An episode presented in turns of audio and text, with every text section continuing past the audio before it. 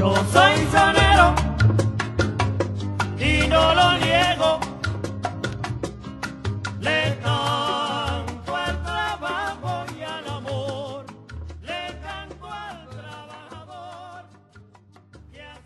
Nuestro saludo a todos los amigos y seguidores del podcast Contrapeso.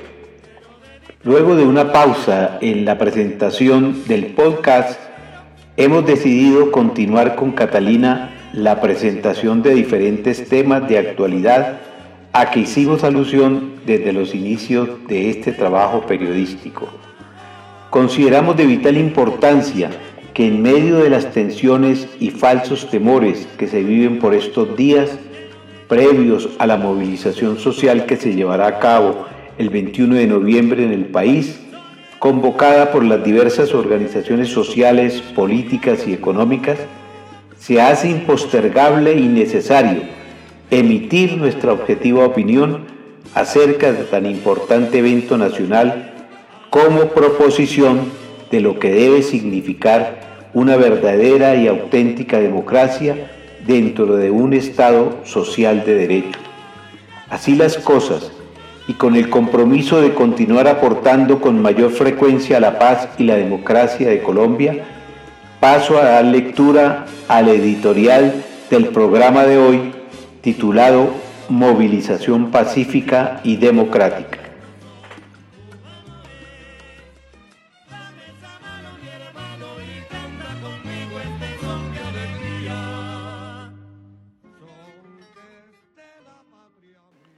Movilización pacífica y democrática.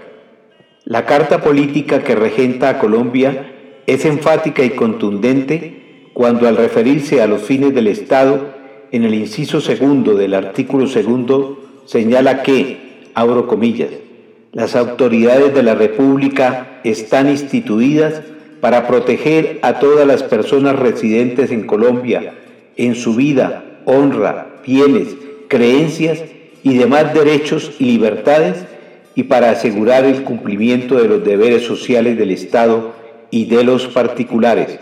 Cierro comilla. Esa es una regla que está inserta en la Constitución como principio fundamental. En esos precisos términos, es genuina y legal la responsabilidad que le compete al Estado colombiano de garantizar y proteger el libre desarrollo de la movilización pacífica durante el paro nacional promovido para el próximo 21 por las distintas organizaciones sociales, políticas y económicas que se oponen en ejercicio de su derecho a disentir y debatir a los anuncios reformistas del gobierno de turno. No es admisible entonces de ninguna manera que con ánimo distractor, engañoso y equívoco, tanto el gobierno como su partido político acudan de manera irresponsable a satanizar y estigmatizar la protesta social so pretexto de que las reformas no se han circunscrito en leyes y porque además se tienen informaciones fidedignas de inteligencia que apuntan a verificar la presunta infiltración que se cierne sobre la movilización de un gran espectro de colombianos.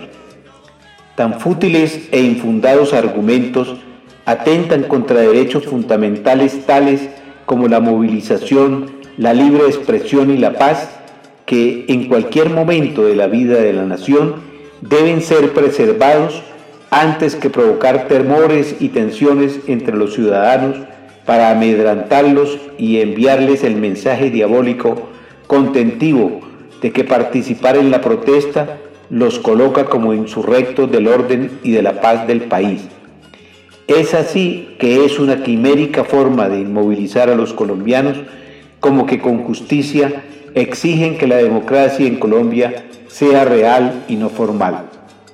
Por fortuna la Iglesia Católica, en cabeza de representantes de la conferencia episcopal, se han manifestado respaldando el paro del 21 de noviembre subrayando que existen razones suficientes de justicia social que legitiman la protesta, por lo que llaman la atención del gobierno para que tome cartas en el asunto y a la sociedad para que se expresen de forma pacífica y civilizada.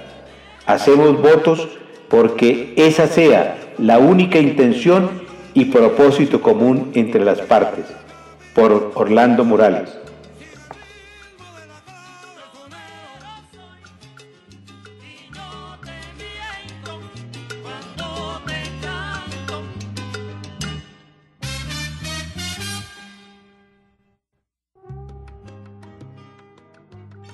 Finalmente, les invitamos a participar del paro del 21, pues aunque muchos no nos sentimos directamente afectados con la violencia del país, debemos salir del paso a las reformas que impulsa el gobierno Duque.